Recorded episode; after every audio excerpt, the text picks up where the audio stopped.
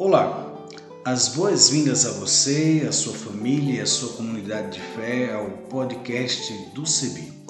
Este podcast vai ao ar todas as sextas-feiras a partir das 16 horas e tem a finalidade de refletir sobre o Evangelho do domingo.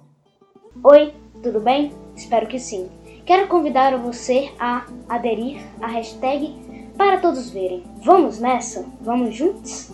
Eu sou Isaías Torquato, reverendo anglicano da paróquia anglicana São Felipe, na cidade de Goiânia, estado de Goiás, da Diocese Anglicana de Brasília. Aderindo à hashtag para todos verem, permita-me fazer a minha autodescrição. Eu sou pardo, tenho cabelos crespos e encaracolados, uso barba e também uso óculos. E vou estar com vocês semanalmente apresentando outras pessoas que farão as narrativas das reflexões bíblicas e também lendo os textos produzidos por essas teólogas e teólogos a partir da reflexão do domingo. Nós vamos partilhar com vocês reflexões bíblicas produzidas por teólogas e teólogos de vários lugares do Brasil e do mundo. Venha conosco.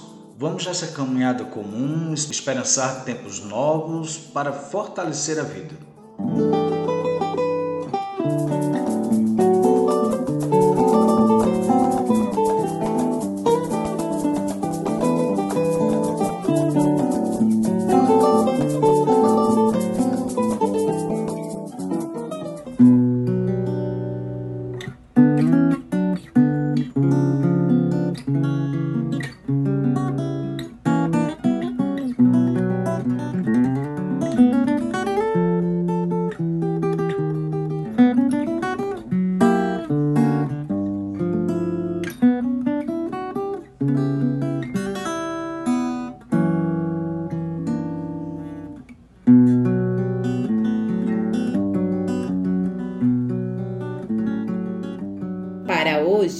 Meditaremos juntos, juntas e juntos o Evangelho de Lucas, capítulo 8, dos versos 26 a 39, e eu leio com vocês.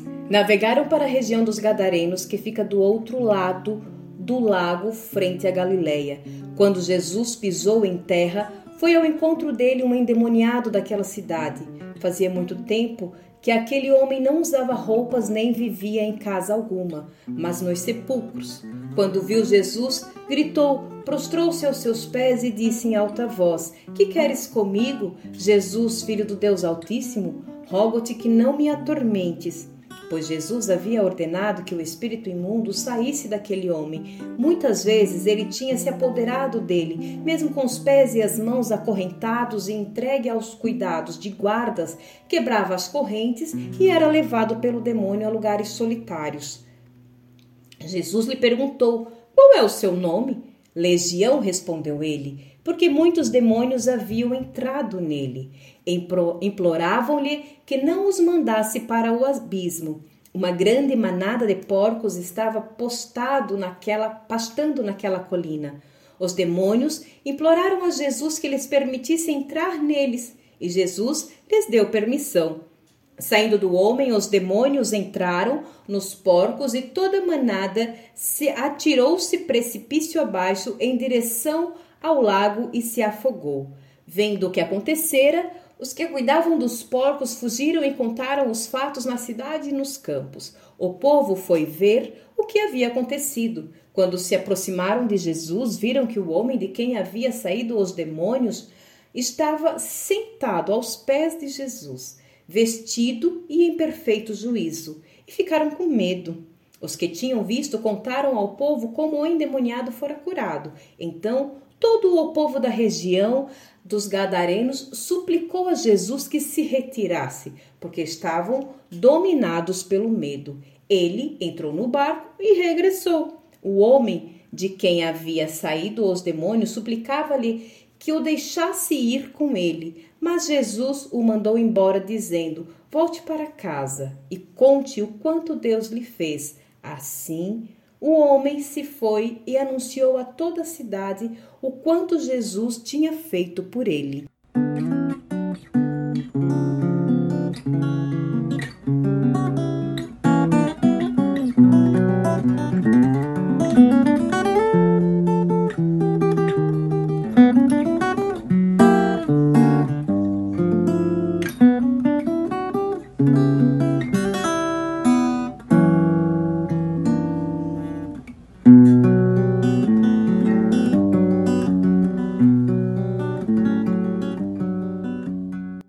Apóstolo Lucas, em todo o capítulo 8 do seu evangelho, relata histórias de pessoas que na caminhada se encontraram com Jesus e outras que foram até o encontro de Jesus.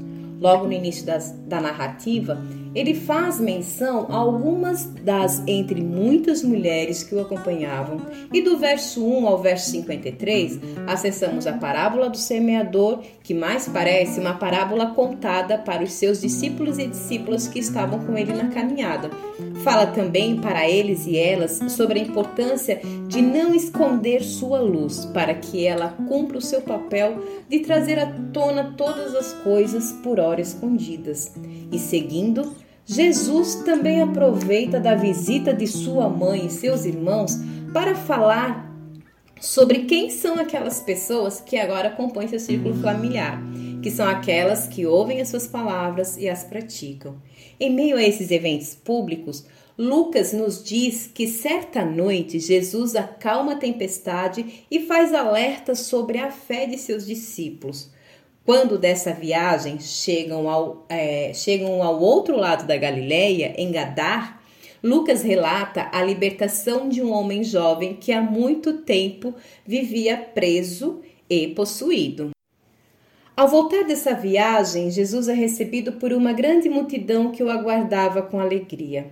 Foi quando um judeu chamado Jairo vai ao encontro de Jesus em desespero pela cura de sua filha que está adoecida Jesus segue com aquele pai, mas no meio do caminho é interrompido pelo toque de uma mulher que há 12 anos sofria de hemorragia. Jesus parece que foi tocado diferente, porque daquele toque emanou poder e aquela mulher foi curada. Jesus percebeu o que havia acontecido e chama a atenção para isso. E Jesus segue para a casa do pai desesperado. Chegando lá, a menina já havia falecido e Jesus traz ela de volta à vida. E a narrativa se encerra com Jesus aconselhando aos pais, né, o pai e a mãe daquela menina, para que dessem a ela de comer. Ao contrário né, do que a religião é, diria que seria para fazer sacrifícios. Eu volto agora ao evento sobre a libertação do jovem gadareno para desta narrativa propor uma breve reflexão. O que esse jovem homem tem em comum com essas outras pessoas com quem Jesus se encontra no caminho? Nos evangelhos, as narrativas que fazem menção à possessão estão ligadas normalmente a forças externas, questões políticas e questões sociais. Aquele homem jovem é, vivia possuído, preso, escravizado pelo nada mais e nada menos que o exército romano por uma legião de soldados que estavam levando aquele jovem à morte. Jesus o liberta de seus grilhões e faz com que a opressão que chegou pelo mar volte também pelo mar. É, e ali representada então é, simbolicamente, né, por porcos, que representa a legião na época é, a, a, através da figura de um javali. O jovem, acostumado à situação de escravidão, se oferece para seguir com Jesus, mas Jesus o aconselha a voltar para seu povo e sua família, pois certamente sua família precisava do apoio que aquele jovem poderia oferecer diante de um cenário de tanta exploração econômica gerada pelo Império Romano.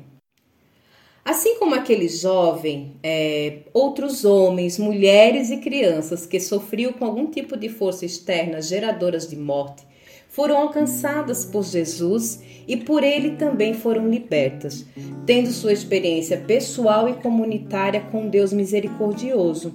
E eu ouso dizer que a mensagem central do capítulo 8 de Lucas, assim como em todo o seu evangelho, coloca luz sobre a importância do encontro na caminhada.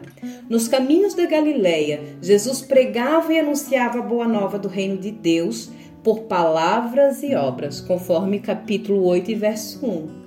E essa boa nova era anunciada a todas as pessoas. Quem nele permanecesse seria reconhecido, reconhecida, chamada, chamado irmã, irmão de Jesus.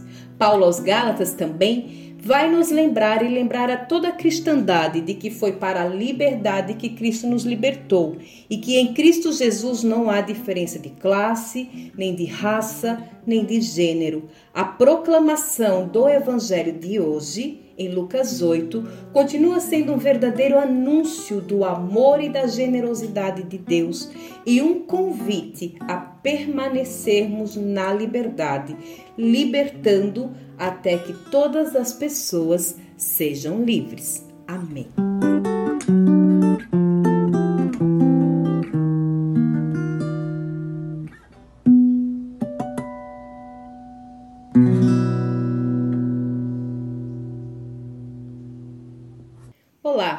Saudações de paz e saúde.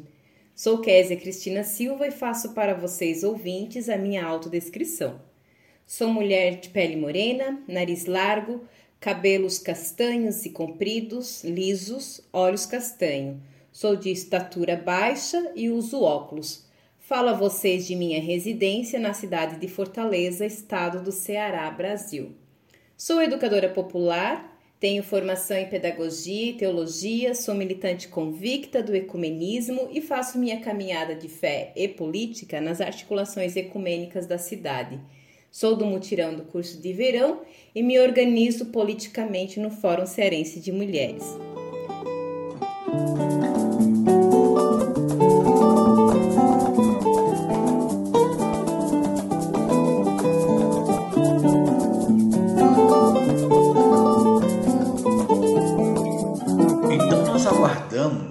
As suas sugestões, colaborações, entre em contato conosco a partir das nossas mídias sociais, no Instagram, no Facebook, em nossa página na internet, cebi.org.br, por nosso telefone, entre em contato pelo 51 3568 2560 e pelo WhatsApp 51 99734 4518 e também utilizando a hashtag podcast do CEBI. Até o nosso próximo encontro.